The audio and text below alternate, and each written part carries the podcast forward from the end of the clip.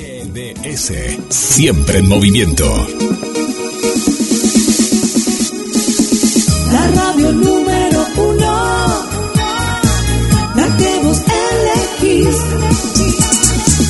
GDS, descarga nuestra app. Encontranos como GDS Radio. La música de la ciudad. GDS, la radio que nos une. La música de la ciudad.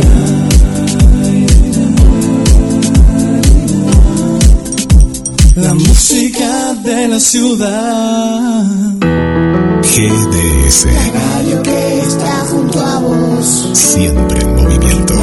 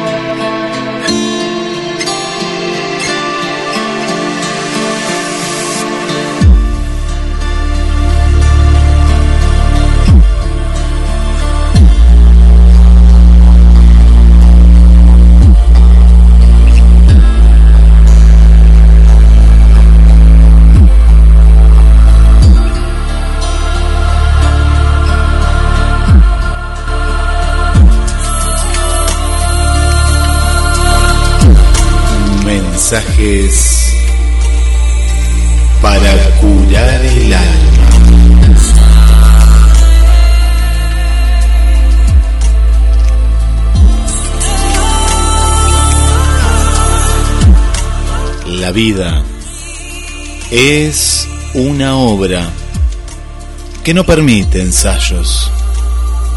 Por eso, canta, baila, ríe, llora y vive intensamente cada momento de tu vida antes que el telón baje y la obra termine sin aplausos.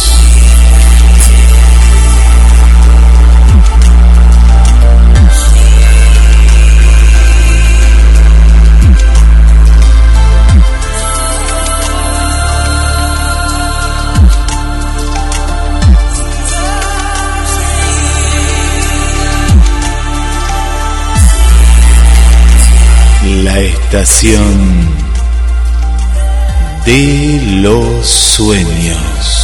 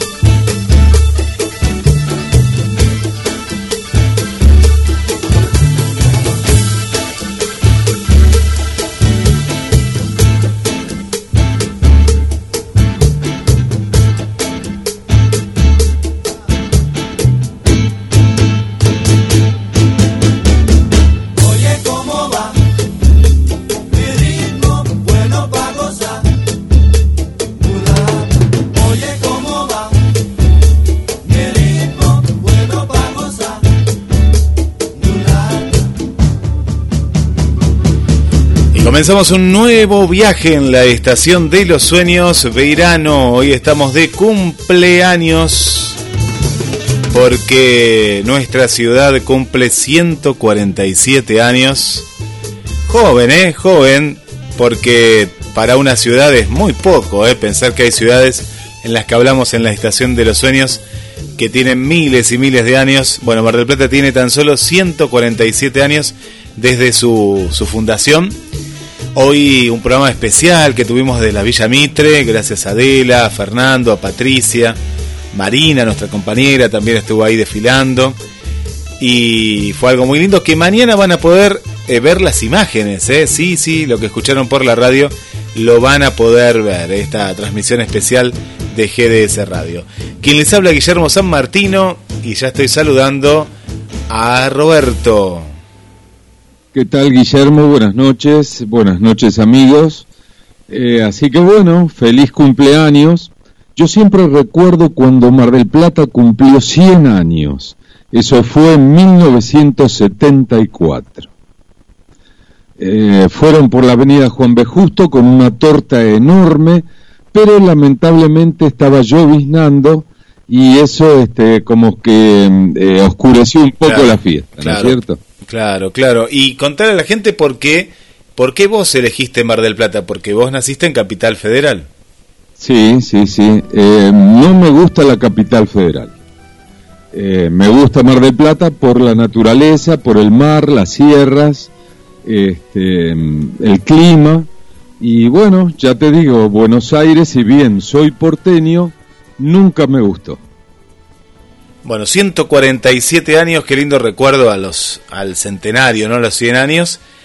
Y hoy, hoy fue una tarde hermosa, ¿eh? Hoy desfilaron, te, te, cuento y les cuento a la gente que no lo vio, que después lo va a ver, eh, desfilaron con vestidos de la época de 1910, 1930, 1950 y fueron avanzando eh, en, la, en las diferentes etapas a través de los vestidos que se usaban en esas épocas, eh, vestidos originales, y como marco estaba la Villa Mitre, y fue, fue un lindo encuentro, una, una linda tarde, porque se puso lindo después, así que se pudo disfrutar de, de un, momento, un momento especial. Bueno, tenemos mucha gente que está del otro lado, esperando el programa, como cada miércoles, y, y agradecemos por estar ahí del otro lado. Tenemos muchas, pero muchas notas interesantes. Voy a adelantar algunos de los temas algunos de los temas. En instantes ya estamos hablando del hambre social. ¿Qué es el hambre social? Viajamos hablando de ciudades milenarias. Vamos a viajar a Egipto y tenemos una noticia de último momento de los tres misterios de la momia de barro que se descubrió hace muy poco tiempo y una pregunta, ¿no? Que Gabriel nos trajo, ¿por qué las pirámides no aparecen en la Biblia, ¿no? Siendo que Egipto es un país en el cual han pasado eh, muchas cosas y las escrituras cuentan de faraones y demás que vamos a ir contando paso a paso, pero no se habla justamente de las pirámides que eran parte de ese, de ese entorno. Lo vamos a, analizar en un, un enfoque eh, profundo y, y, especial que no te podés perder.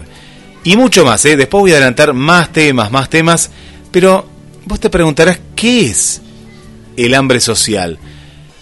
Bueno, el hambre social es justamente lo que muchos eh, eh, padecen de una manera o de otra, algunos más, otros menos, y justamente es esto que genera el, el aislamiento social por culpa en este caso de la pandemia, ¿no? Pero esto también surge en un montón de ocasiones cuando una persona se aísla, le agarra depresión, ¿Y qué es lo que sucede en estos momentos de soledad? Bueno, un experimento con voluntarios en aislamiento social demuestra que la necesidad de encontrarse con otras personas después de un periodo de soledad funciona igual que las de comer cuando tenemos hambre. Para la salud humana, los contactos sociales positivos pueden ser tan importantes como comer o dormir. Entonces nos hacemos la pregunta, ¿no tendría entonces nuestro cerebro que utilizar algunos trucos y presiones similares como la sensación de hambre o cansancio para recordarnos, por ejemplo, cuando nos falta compañía?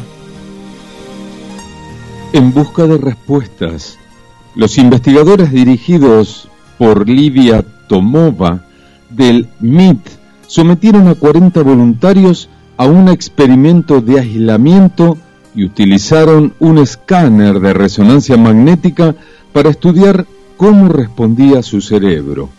Los resultados han aparecido publicados en la revista Nature Neurociencia. Los voluntarios pasaron inicialmente 10 horas aislados de otras personas y de las redes sociales. Como grupos de comparación, se utilizó un grupo de sujetos que ayunaron durante el mismo tiempo. Después, los investigadores preguntaron a los voluntarios sobre sus sentimientos y les mostraron una serie de imágenes en las que aparecían otras personas o comidas deliciosas. Al ver estas imágenes, las regiones cerebrales de los participantes se reaccionaron con los síntomas característicos de la abstinencia. Como demostró el análisis de las imágenes del escáner, ciertas áreas cerebrales asociadas a la recompensa y a la adicción, como la sustancia negra parcialmente compacta y el tejumento ventral, reaccionaron con más fuerza a la comida que a las imágenes, por ejemplo, de flores, por ejemplo, en el caso de los hambrientos, y con más fuerza a las escenas de sociabilidad humana en el caso de los solitarios. Las neuronas dopaminérgicas sensibles a la dopamina se activaban en estas áreas de acuerdo con la motivación de un individuo para cambiar su, eh, su estadía, fuera de, la soledad o el hambre. Sin embargo, las zonas donde se producía la actividad adicional en el cerebro eran diferentes. El hambre activó áreas específicas en el córtex cingulado anterior, la amígdala y la ínsula. El hambre de compañía se manifestó además en el córtex orbifrontal. Todas estas áreas también tienen algo que ver con la recompensa y la motivación, pero responden de forma sutilmente diferente en distintas condiciones de abstinencia. Los investigadores sugieren que la privación de una necesidad básica no aumenta necesariamente la motivación para satisfacerla, al menos inicialmente. En cambio, tiende a amortiguar otras motivaciones que compiten con la necesidad más apremiante en ese momento. Esto también explica las observaciones de comportamiento estudiadas en las moscas de la fruta, pero también en las personas corrientes. La gente es menos sociable cuando tiene hambre, por ejemplo, quizás porque las dos necesidades básicas se atenúan mutuamente. Ahí está, ahí está una, una de las claves, ¿no? Pero vos fijate el cerebro, esta máquina eh, perfecta que tenemos nosotros, hay que cuidarla y mucho, porque todo, todo lo demuestra y todo aparece, ¿no? Fíjense cómo en, en, estas pruebas con escáner, ante un estímulo, ante una necesidad, se iluminan o se apagan ciertas partes, ciertas partes del cerebro. Qué importante es justamente estar, estar atentos a, a, cualquier tipo de situación, ¿no? Porque lo podemos llegar a dañar. Date cuenta eh, el, cerebro es una alarma que, que, te avisa, ¿no? Te avisa en este caso de hambre, de soledad, y en estos dos casos puntuales funciona prácticamente de la misma manera, Roberto. Por supuesto, o sea, mm, esto se puede este, comparar también con un país que está en guerra, digamos, 10 años. O sea, esa gente no hay duda que la mayoría va a tener problemas cognitivos, problemas de conducta y ni tampoco se puede estar con este problema de este virus durante más de dos o tres años. La gente no soportaría eso, ¿sí? Así que mm, cuanto más eh, tiempos pase va a ser peor, porque la gente, los chicos, los grandes, todo el mundo tiene problemas eh, psicológicos, porque es lógico, eh, no es normal esto. Sí, el ser humano no, no, no está preparado, no está preparado para la soledad, no está preparado para cambios bruscos. Eh, es todo, todo un tema para, para seguir analizando, pero sí es importante justamente tratar de, de manejar eh, sensaciones y manejar situaciones o sentimientos ¿no? que, eh, que tengamos y, y, bueno, poner en base prioridades muchas veces, ¿no? Porque como vos decís, eh, hay, han pasado guerras, hay gente que sigue viviendo en ruinas en, muchos lugares del mundo y demás, y también hay que decir que el ser humano tiene ese poder de adaptarse, ¿no? A, a ciertas situaciones, pero claro, es eh, el shock es, es, fuerte, ¿no? Porque uno dice, pero ¿por qué? ¿No? ¿Por qué eh, no puedo hacer tal o cual cosa? Y bueno, ahí es donde se revela que me parece que la rebeldía inútil no tiene una solución, sino que lo importante es eh, trabajar en equipo como también suele pasar ¿no? en, en, otros casos para solucionar, en este caso, eh, el tema de la pandemia. Vamos a viajar hacia Egipto.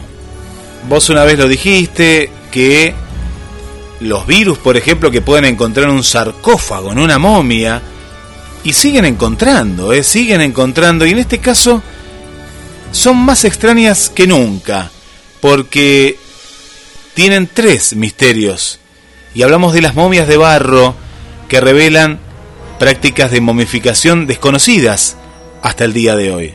Su estudio además muestra que el cuerpo estaba desmembrado post-mortem y que se trata de un hombre y no de una mujer como indica el nombre grabado en el sarcófago. La inscripción en el sarcófago, que guarda la momia de barro, es el nombre de una mujer llamada Meruá o Merú.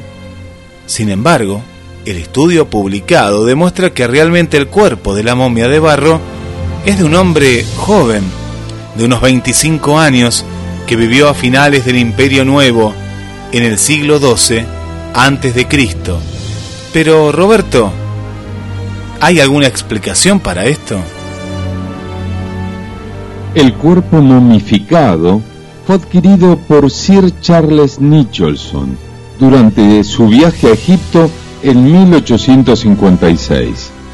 Nicholson fue un político inglés australiano, fundador de la universidad, explorador, pastor, anticuario y filántropo el Museo Nicholson de la Universidad de Sydney lleva su nombre. Además, compraba momias. Así, los autores del estudio proponen que los comerciantes locales, a menudo abastecidos por ladrones de tumbas, probablemente colocaron un cuerpo momificado en un sarcófago que no le correspondía para vender un juego más completo, una práctica bien conocida en el comercio local de antigüedades. El cuerpo momificado, el ataúd con tapa en el que descansaba y su tablero se originaron en el oeste de Tebas y probablemente se compraron en Luxor. El conjunto fue donado a la Universidad de Australia en el año 1860. El cuerpo está enfundado en una concha de barro o caparazón, una técnica que jamás se había encontrado hasta ahora en las momias del antiguo Egipto. El caparazón de barro se situó entre capas de envolturas de lino, por lo que no era visible externamente. Está formado por una base delgada de barro, recubierto con un pigmento a base de calcita blanca y una superficie pintada de rojo. Los caparazones de resina se usaron como una forma de conservación antigua aplicada después de un baño post-mortem en el cuerpo, con la intención de reconfigurarlo y permitir su vida eterna en el más allá. También podría ser una forma de emular las cubiertas de resina que envolvía los cuerpos reales de este período. Al igual que el caparazón en sí, la presencia del color rojo sobre la cara recuerda las técnicas de momificación en las dinastías 19 y 20 en Mereppat y Ramsés V. Los rostros de los individuos masculinos momificados posteriores en la dinastía 21 se pintaron comúnmente de rojo, mientras que los de las mujeres se pintaron de amarillo, lo que refleja la corolación de piel de género tradicional utilizada en el arte egipcio. Mapas de rayos X de la seccional transversal del caparazón que mostraba la distribución de hierro rojo, el calcio azul y el azufre de color verde. El tercer misterio es el cuerpo desmembrado. El caparazón tiene como función recomponer el cuerpo para que pueda viajar y vivir en el más allá, en la esfera del dios Osiris. Esta deidad del inframundo, un mítico rey de Egipto, fue asesinado por su hermano, que lo partió en trozos. Su esposa Isis recuperó y restauró el cuerpo y concibió póstumamente un hijo con él.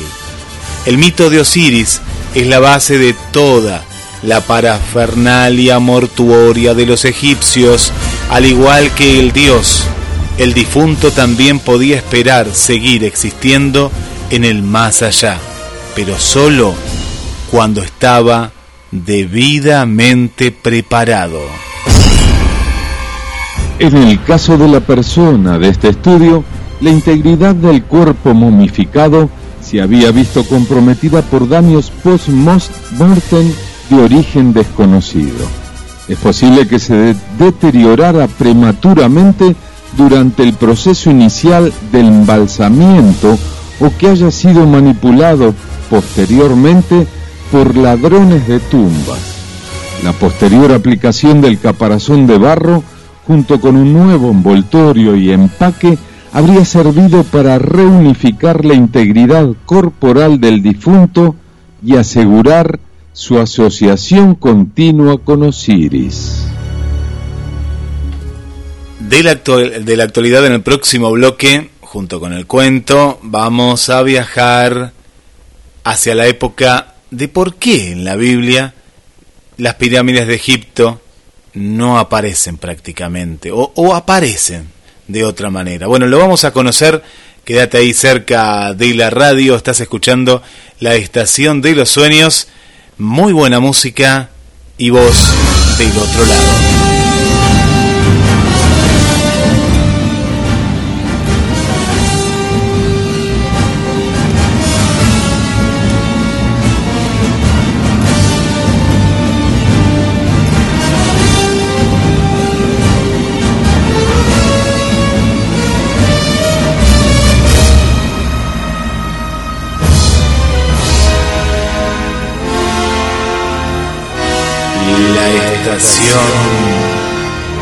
De los sueños.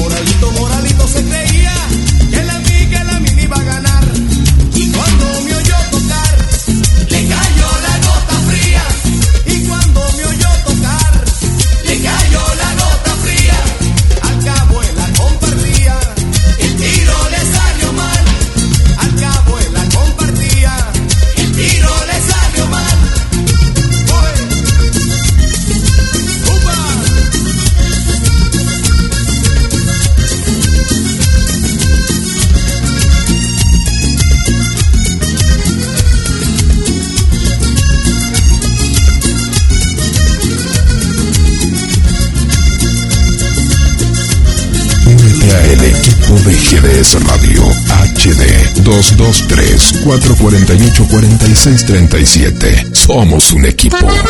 Pescadería Atlántida. Del mar a tu mesa. Única roticería marina. Atendido por sus dueños.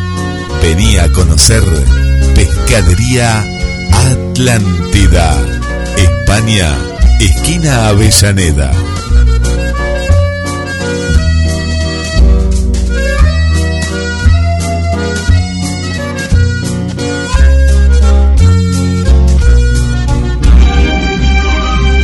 Segunda película argentina más vista del año.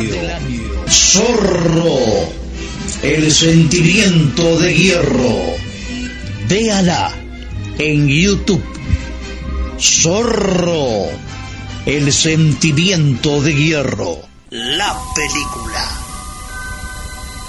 Bueno, ya se viene el cuento, ¿eh? Nos preparamos porque ya llega, ya llega el cuento a la estación de los sueños. Y nos preparamos, ¿eh? Nos preparamos a este bloque tan pero tan esperado. Bueno, por aquí eh, Adela me está, me está pasando las fotos. Qué lindas fotos, ¿eh? Qué lindas fotos. Qué hermosa tarde se vivió hoy en la villa, en la Villa Mitre. Así que gracias a, nuevamente a nuestra conductora también, Patricia Suárez. Qué lindos vestidos, acá estoy viendo todos los vestidos. Preciosas, preciosas fotos eh, que después vamos a estar compartiendo con, con todos ustedes.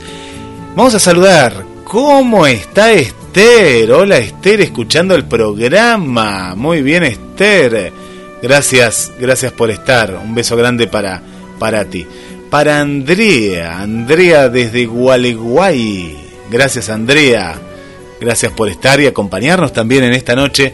Noches especiales, la de los miércoles. Vamos camino a los 22 años ininterrumpidos de la Estación de los Sueños. Y nos encanta, nos encantan. Y todas las noticias que, te contamos en la Estación de los Sueños están reflejadas en una de las páginas de la radio, que es www.gdsnoticias.com.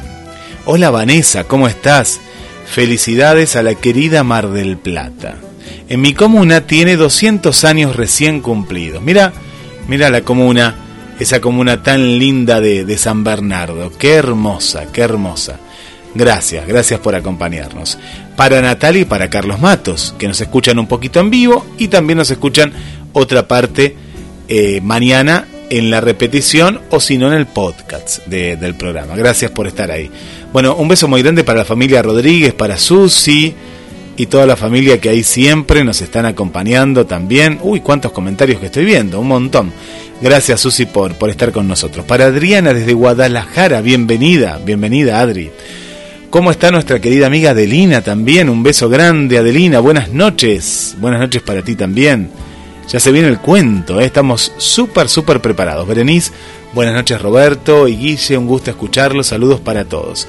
Nuestra querida Tete, ya te subiste al viaje, ¿eh? gracias, gracias por estar ahí.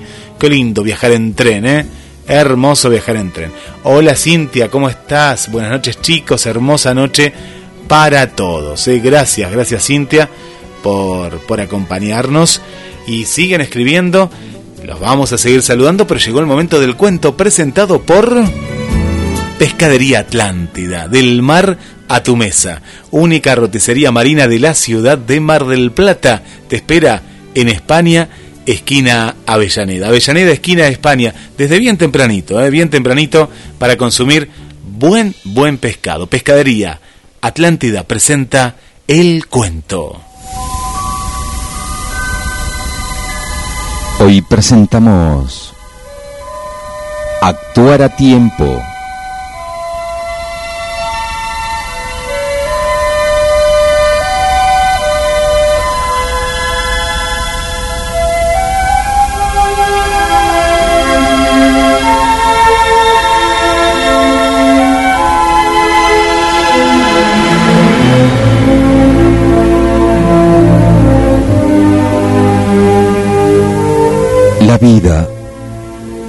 Sucesión de experiencias para disfrutar, no para sobrevivir.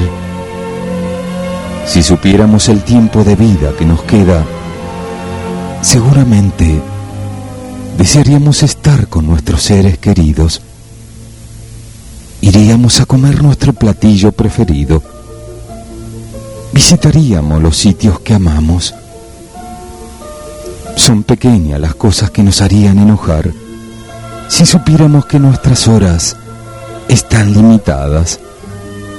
Estaríamos enojados porque dejamos de ver a nuestros mejores amigos. Enojados y tristes porque no dijimos a nuestros padres, hermanos, sobrinos y amigos cuánto los queremos. Por eso, no intentes retardar, detener o guardar nada que agregaría risa y alegría a tu vida. Cada minuto, hora, día y semana es especial. Y con respecto a esto, amigos, quiero contarles algo que pasó hace mucho tiempo. Era el atardecer. Un rabino caminaba lentamente. Pasó junto a una ventana detrás de la cual un zapatero remendón a la luz de una vela trabajaba. De repente entró su esposa y le dijo que dejara el trabajo porque ya era muy tarde. El viejo zapatero contestó, mientras arde la vela, aún se puede hacer algo. El rabino oyó la respuesta y se quedó reflexionando. A la mañana siguiente le dijo a sus discípulos, ayer aprendí una gran lección de un humilde zapatero. Mientras arde la vela, aún se puede hacer algo.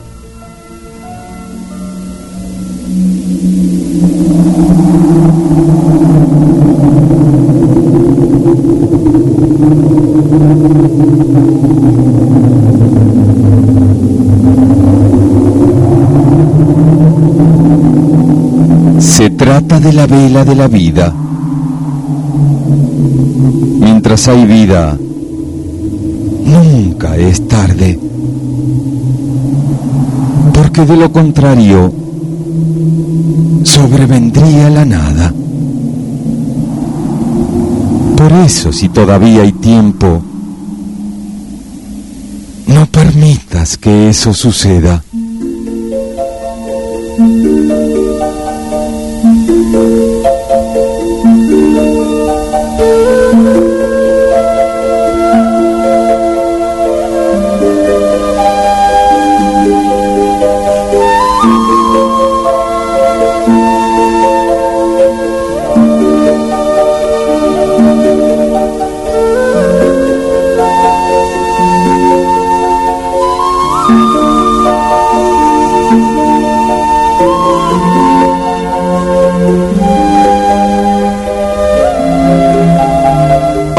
Próxima, amigos.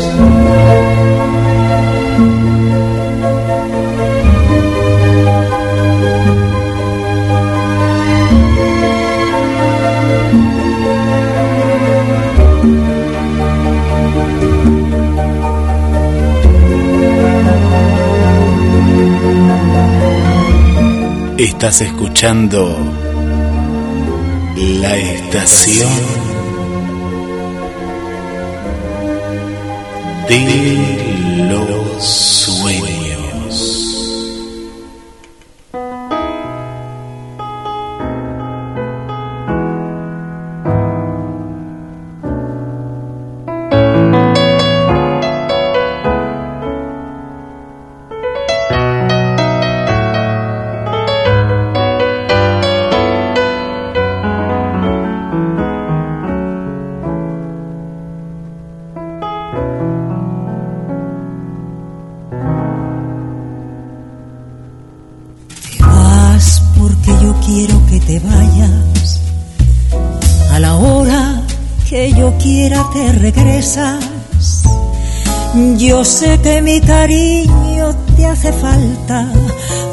quieras o no, yo soy tu dueña.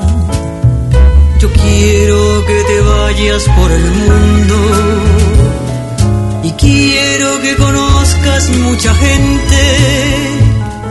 Yo quiero que te besen otros labios para que me compares hoy como siempre.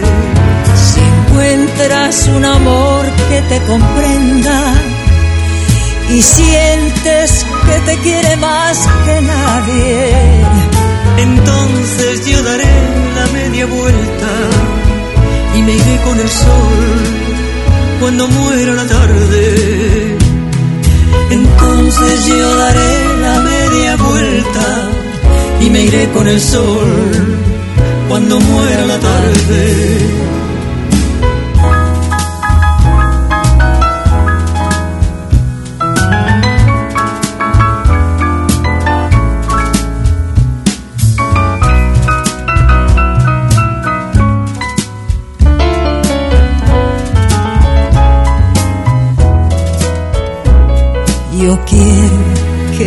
Vayas por el mundo y quiero que conozcas mucha gente. Yo quiero que te besen otros labios para que me compares hoy como siempre. Si encuentras un amor que te comprenda y sientes que te quiere más que nadie, entonces yo daré la media vuelta y me iré con el sol cuando muera la tarde. Entonces yo daré la media vuelta y me iré con el sol cuando muera la tarde. Te vas porque yo quiero que te vayas.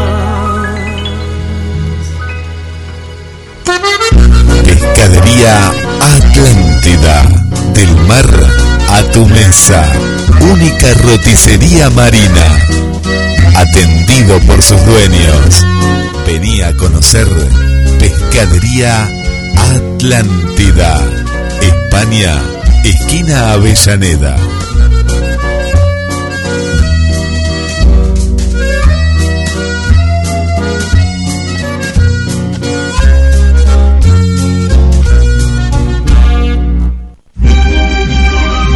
La segunda película argentina más vista del año. Zorro, el sentimiento de hierro. Véala en YouTube. Zorro, el sentimiento de hierro. La película. Hoy presentamos Y ahí está Roberto y el cuento, eh, presentando cada semana desde hace casi 22 años todos los cuentos y muchos más que se vienen muy pero muy pronto. Bueno, mandamos un montón de saludos, eh, mucha gente que nos está acompañando, gente de España también a esta hora. Eh, un, un- un saludo para, para Mariana que nos escucha de España. Y un saludo muy especial porque nos escuchan de muchos lugares, estamos muy contentos porque le, en- se viene el Día de los Enamorados y está escuchando Karin, ¿no? Karina sería Karina, que tiene un novio marplatense y bueno, se viene una sorpresa. No, no creo que esté escuchando justo al novio ahora porque la sorpresa era que la escuche la radio ese día. El novio no sabe que existe la radio, pero ella buscando radios de Mar del Plata, claro, ¿cuál encontró? Encontró GDS y le vamos a hacer esta sorpresa. ¿eh? Así que un hermoso regalo se viene muy, pero muy pronto y agradecemos que esté ahora en la sintonía, ¿no? Porque ya es bastante tarde, deben ser como la una, sí, la una de la mañana, una, eh, sí, una de la mañana, ¿no? Una y seis minutos. Bueno, se viene un momento especial, ¿eh? Voy a adelantar misterios sin resolver. Viste, Roberto, ¿te acordás de los, los viajes y la gente también? A ver si tiene recuerdo. No se habla más de los vuelos que desaparecen. ¿Cuántos vuelos desaparecieron? Acá hemos tratado y mucho eh, esos vuelos que desaparecen y después no se habla más nada porque no se encuentran. Eh, vos decís en, en las Bermudas, este, en el Triángulo. Hubo, hubo también en, en la zona de en Asia, hace unos años atrás, eh, no está- estamos hablando de hace cinco años atrás, hablamos también Claro que sí, el triángulo, el triángulo de las Bermudas. Eh, algunos se ha encontrado alguna explicación, otros no. Pero este caso supera a todos los demás, el que vamos a hablar hoy en, en Misterios, porque imagínense esta situación, ¿no? Esta situación que es fantástica. ¿Qué pasaría si un avión que había desaparecido 37 años atrás pide pista para estacionar hoy, en el año 2020? ¿Qué se imaginarían ustedes? ¿Qué te imaginas, Roberto? ¿Vos? La cara, no yo sé. me imagino que mm, eh, no hay duda que es como la película Volver al Futuro, ¿sí? este, que está fuera de la línea de tiempo, o sea, eh, desapareció y de repente apareció, qué sé yo, 40 años después. Es rarísimo, porque aparte era un avión antiguo, muy antiguo. Bueno, esto pasó, vamos a dar la fecha, no, no pasó ahora. Muchos después dijeron, pero puede ser que haya pasado. Bueno, entonces empezaron a hacer, eh, eh, entrevistar a las personas que lo vieron. La gente estaba vestida de la misma manera que cuando salió el vuelo 914. El avión era un avión antiguo, no lo podían creer. Dice, ¿dónde salió este avión? ¿Cómo va a haber este avión? No, no, no puede estar este avión acá. Pero lo dejaron estacionar y el avión estacionó. Y te vamos a contar lo que sucedió. Una gran nota que no se pueden perder en Misterios sin resolver, que es asombrosa. Pero antes, como te prometimos, ¿por qué las pirámides no aparecen en la Biblia? Le mandamos un saludo para Gabriel Magnante, que dialogando, así salió el tema, de por qué en la Biblia no aparecen las pirámides. Bueno, y Gabriel sin querer fue un disparador para el siguiente tema. Y, y bueno, empezamos a investigar, empezamos a, leer diferentes versículos. Y este es el, el análisis que, que, sacamos y las conclusiones que las vamos a compartir junto a todos ustedes. Se quedaron pensando ¿no? en esto, porque ¿qué es lo que pasa? ¿Por qué las pirámides no aparecen? Al contemplar uno las pirámides de Egipto, que, que son una maravilla del mundo, son una de las antiguas maravillas de, del mundo, constituyen un monumento al ingenio, a la creatividad del hombre.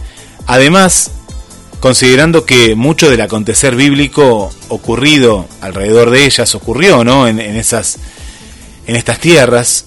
Entonces nos preguntamos por qué no se mencionan en la Biblia. ¿Son irrelevantes a los fines de la revelación divina? ¿Qué papel juegan estos monumentos milenarios, Roberto? Las pirámides de Egipto han fascinado a la humanidad desde que fueron construidas por ingeniosos y desconocidos emprendedores. Son los más portentosos y emblemáticos monumentos de los egipcios, en particular las tres grandes pirámides de Giza, las tumbas o cenotafios de los faraones Keops, Kefren y Micarino. La inmensidad que tienen estos monumentos no pudo haber pasado desapercibido. Pero aquí es donde surgen todos los interrogantes. La gran pirámide de Giza, construida por Keops, es una de las siete maravillas del mundo antiguo, además de ser la única que aún perdura. Aquel monumento erigido en las arenas del desierto y cuya construcción se remonta a edades desconocidas, es objeto de innumerables investigaciones para descifrar quién, cómo y por qué fueron construidas. Algunos estudios también pasan en los espacios de la ciencia ficción. Una de las inquietudes alrededor de aquellos monumentos es el por qué siendo tan imponentes y destacados no se mencionan en la Biblia. Más aún, dado que muchos prominentes personajes bíblicos tuvieron contacto directo con Egipto, incluso vivieron en aquel conocido y familiar país. Un detallado examen de los escritos bíblicos que relatan la estadía de aquellos en Egipto da como resultado que no existe traza alguna de referencia a los monumentos emblemáticos de aquella nación, aunque es seguro que tales personajes conocieron el sitio, las espectaculares y grandiosas pirámides.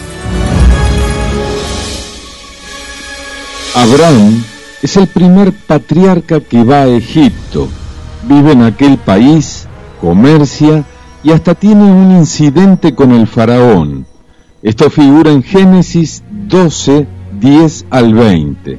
El siguiente es José, que está en Génesis 37, 28, quien llega a ser el hombre más importante de Egipto después del faraón. Posteriormente, Jacob y toda su familia se mudan a Egipto. Esto está en Génesis 46 del 1 al 7. En Egipto crece y se multiplican los descendientes de Jacob y sus esclavizados. Éxodo 1 del 7 al 14. Por lo cual Dios llama a Moisés para liberar al pueblo. Éxodo 3 del 7 al 10. Moisés cumple con su cometido y saca a Israel de Egipto. Éxodo 13, 17, 26, 15 y 22. Esta revisión exhaustiva desde Génesis, llamado a Abraham hasta Éxodo, salida de Israel de Egipto, revela que no existe ninguna ni una lejana referencia a las pirámides. Jacob y José fueron embalsamados. Génesis del 50, 50 del 2 al 26. Ya que esta técnica de preservar cadáveres está asociada en Egipto a las pirámides, es notable que no se refiera ni circunstancialmente a tales monumentos. Otro personaje que tuvo contacto con Egipto es Salomón, que aparece en Reyes. Fue durante la construcción del templo en Jerusalén, en la época de los reyes de Israel, en forma recurrente. Ellos se aliaron con Egipto, a veces, otras pelearon contra ellos.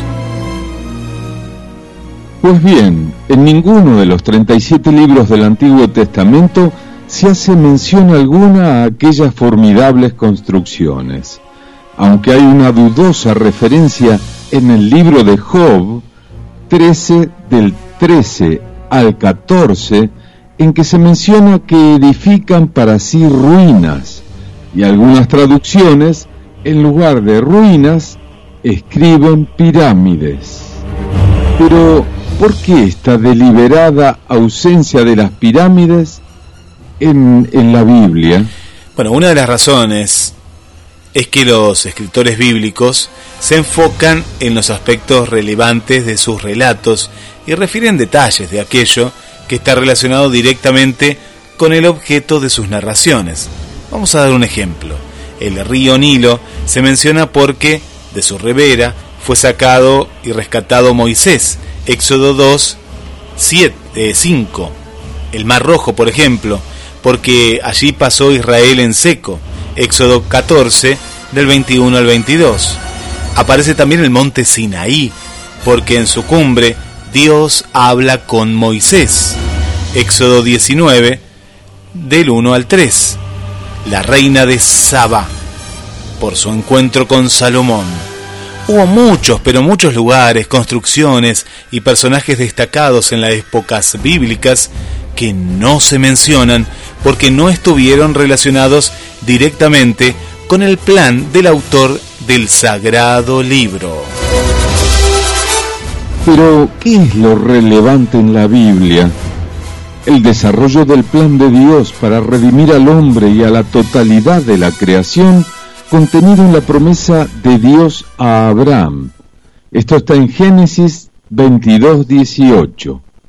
Todo gira en torno al Mesías prometido, Jesús de Nazaret, por cuyo motivo y para su venida se determina un pueblo mesiánico, que es Israel, una familia mesiánica, la de David. Así pues, todo lo que se refiere o relaciona con Israel y con la descendencia de David hasta el nacimiento de Jesucristo es relevante en el Antiguo Testamento. Pero, ¿son irrelevantes las pirámides en la Biblia? No. Ellas son mudos testigos y principales revelaciones de la capacidad, ingeniosidad y sabiduría de la máxima creación de Dios, el hombre. Salmos 8, versículo del 1 al 9. Forman parte de lo que se conoce como revelación general de Dios.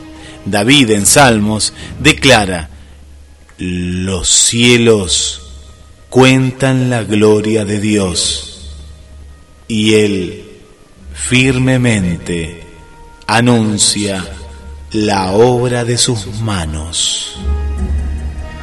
Observando las pirámides de Egipto y evocando lo que la Biblia revela sobre el hombre, uno puede exclamar, las pirámides cuentan la sabiduría e inteligencia del hombre, y su diseño y construcción la habilidad humana para crear obras trascendentales.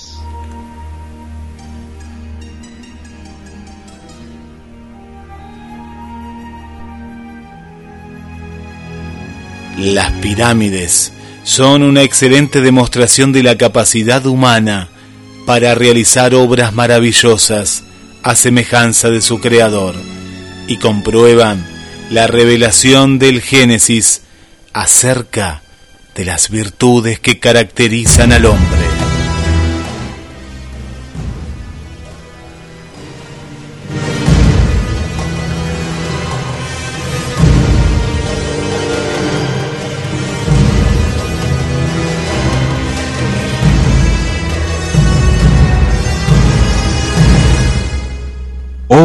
Jehová, Señor nuestro, cuán glorioso es tu nombre en toda la tierra. Salmos 8.1 Este es el informe en el cual damos y nos acercamos, damos datos, nos acercamos al por qué las pirámides no aparecen en la Biblia, que no es un detalle menor, ¿no? Por la majestuosidad nos imaginamos viviendo, ¿no? En, esa época y no pasaban desapercibidas, Roberto. No, realmente es un misterio por qué no figuran, eh, digamos, la palabra pirámides y no se las nombra en ningún momento. Pero bueno, no está, directamente no están. Para mí, eh, yo me quedo con ese fragmento, ¿no? En el cual, eh, cuando se han hecho las traducciones y demás, eh, se ha, se ha- para mí se ha cambiado alguna palabra que otra, o andás a ver, ¿no? En, en ese momento capaz que en algunos escritos estaban, pero eh, después no quedaron plasmadas en las versiones bíblicas que nos han llegado a, a nosotros. Pero es un misterio también. ¿eh? Este no es el misterio de este programa, sino el que viene, pero sí es un misterio que nos hace pensar. Nos preparamos para la última parte del, del programa y imagínense viajar en un avión a hélice. ¿Sí? Imagínense en ese avión y que ese avión salga del aeropuerto pero no llegue no llegue a destino y llegue mucho tiempo después pero muchísimo tiempo después Hola a todos. y qué ha pasado no qué ha pasado con este avión que ahora te vamos a, a estar contando porque apareció y apareció 37 años después. Algo asombroso.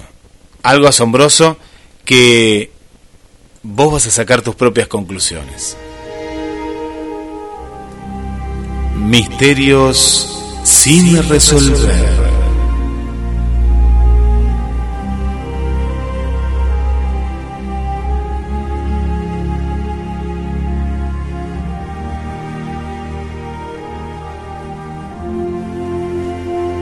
El vuelo 914 de Pan American se abrió camino desde el aeropuerto Kennedy en Nueva York hacia Miami, Florida, el día 2 de julio de 1955, con 57 pasajeros y 4 tripulantes. El día estaba soleado y los pasajeros listos y ansiosos de disfrutar las hermosas playas de Florida. El avión despegó sin ningún problema, pero al pasar las tres horas que se suponía que duraría el vuelo, la torre de control no detectó en su radar nada, ni se veía ningún avión cerca, y mucho menos si habían recibido señales pidiendo ayuda. Cuando la torre de control de Florida se contactó con la de Nueva York, recibieron una respuesta un tanto desconcertante. El vuelo 914 desapareció de los radares en el aire. Todo indicaba que el avión se había perdido. El control de tráfico aéreo tampoco conseguía comunicarse con los pilotos por radio. El DC-4 simplemente se desvaneció en el aire, sin dejar rastros de sí mismo, ni de las personas a bordo. La investigación se abrió de inmediato. La ruta del avión incluía volar sobre el Océano Atlántico y la única explicación que encontraron en ese momento fue que el avión se había estrellado en algún punto. Se desplegaron equipos de rescate. La Guardia Costera estaba explorando las aguas, pero no tuvieron suerte, pues no se encontró ni una sola pieza del avión perdido. Los investigadores solo pudieron encogerse de hombro, consternados, pues 61 personas personas simplemente desaparecieron con una enorme máquina voladora. Finalmente, aunque el caso nunca se resolvió realmente, hubo una declaración oficial de que el avión se estrelló y terminó con la vida de todos a bordo. Pero a pesar de las numerosas preguntas de los familiares afligidos, nadie pudo decir lo que en realidad sucedió con el vuelo 914. 9 de septiembre de 1992. Es un día normal. Para Juan de la Corte, controlador del tráfico aéreo, en el aeropuerto de Caracas. Juan fue a trabajar como siempre. Estaba dando comentarios sobre un vuelo en curso cuando sucedió algo extraño. De la nada, un nuevo punto apareció en el radar. Era algo extraño de ver cerca de un aeropuerto civil. Juan revisó varias veces las lecturas pensando que se trataba de un error, pero no era así. Había un avión. Pronto él y sus colegas pudieron verla con sus propios ojos. Al principio parecía un avión normal, pero a medida que se acercaba pudieron ver que era muy antiguo. Se trataba de un avión de pasajeros McDonnell Douglas DC-4, aún con hélices en lugar de turbinas modernas. Tales aviones aún existían, pero se habían vuelto obsoletos y en su mayoría reemplazados por otros más nuevos.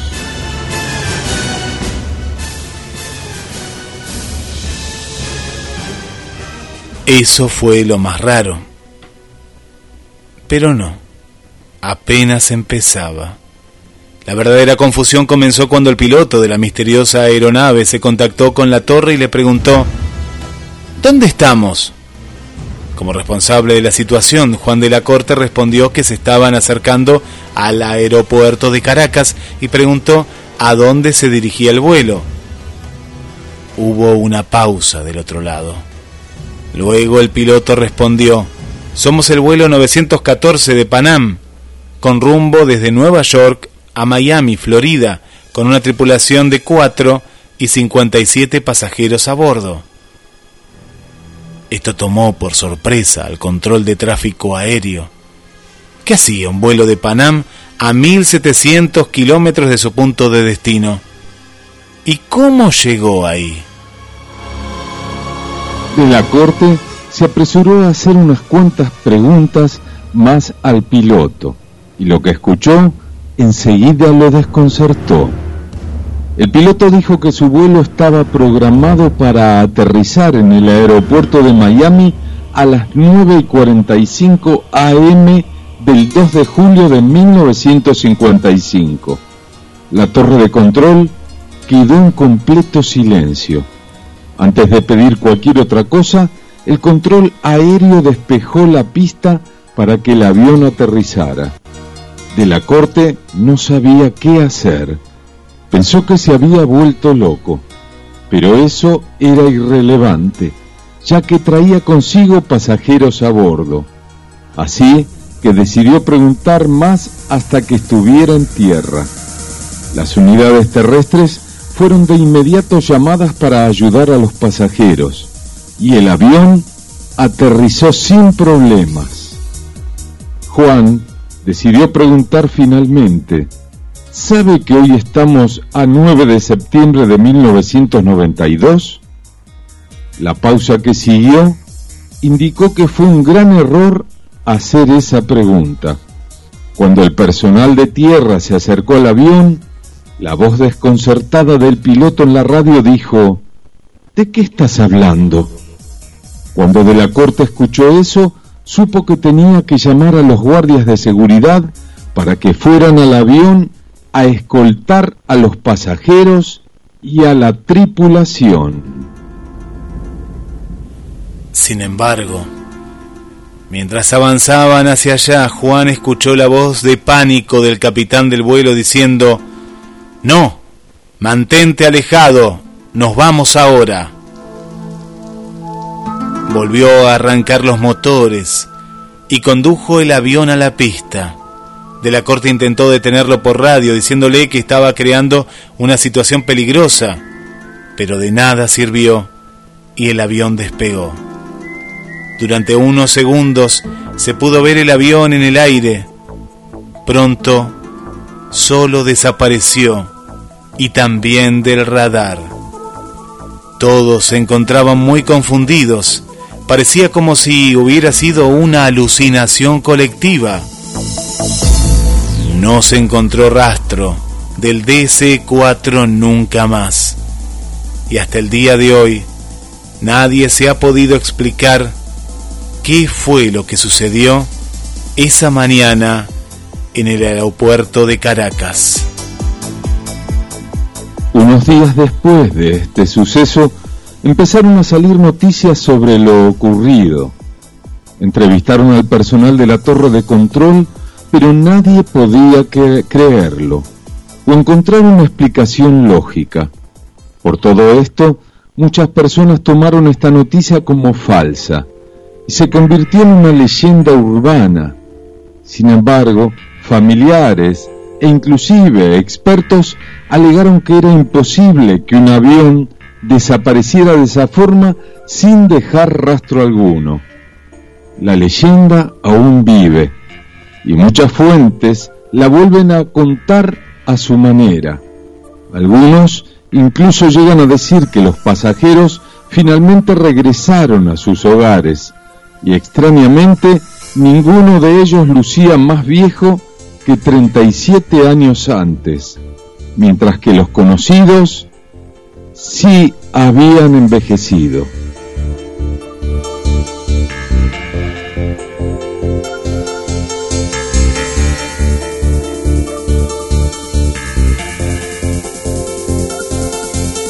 Las pruebas están, pero el misterio sigue.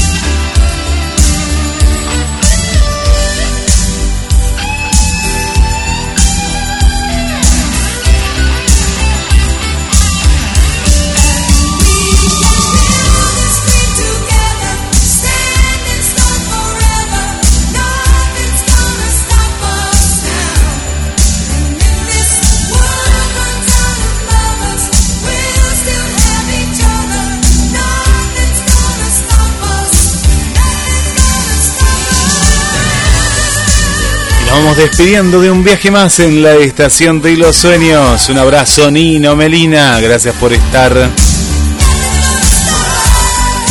Andrea dice, muy bueno el cuento. Bellísimo cuento. Esther también, Vanessa. Un saludo para Ana María y para Damián. Saludamos también a Regín. Beso muy grande para Victoria. Para nuestra querida Mirta. Gracias Mirta por acompañarnos siempre. Para Edith, gracias. Y a toda la gente que miércoles a miércoles y en sus repeticiones sigue la estación de los sueños. Y para todos ustedes les regalamos los últimos mensajes. Lo más atroz de las cosas malas, de la gente mala, es el silencio de la gente buena. Será, si Dios quiere, hasta el miércoles que viene. Los esperamos. Y les dejo el mensaje final. Extrañar no tiene brazos, pero aprieta muy fuerte el corazón. Muchas gracias y hasta la semana que viene.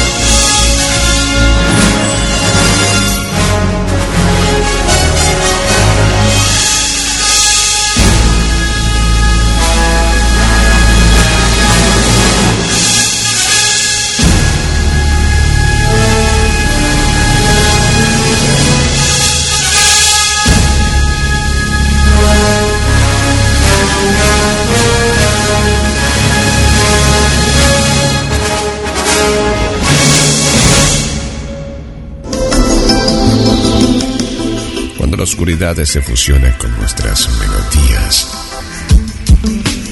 GDS Radio, la radio que nos une. Escúchanos en www.gdsradio.com.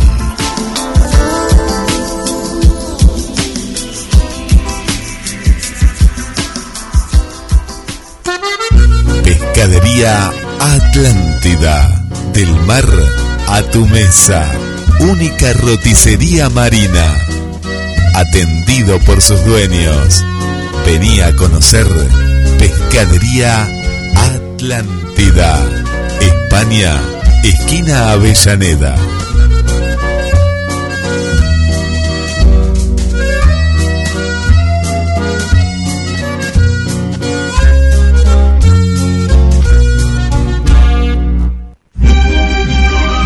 La segunda película argentina más vista del año. Zorro, el sentimiento de hierro. Véala en YouTube. Zorro, el sentimiento de hierro. La película.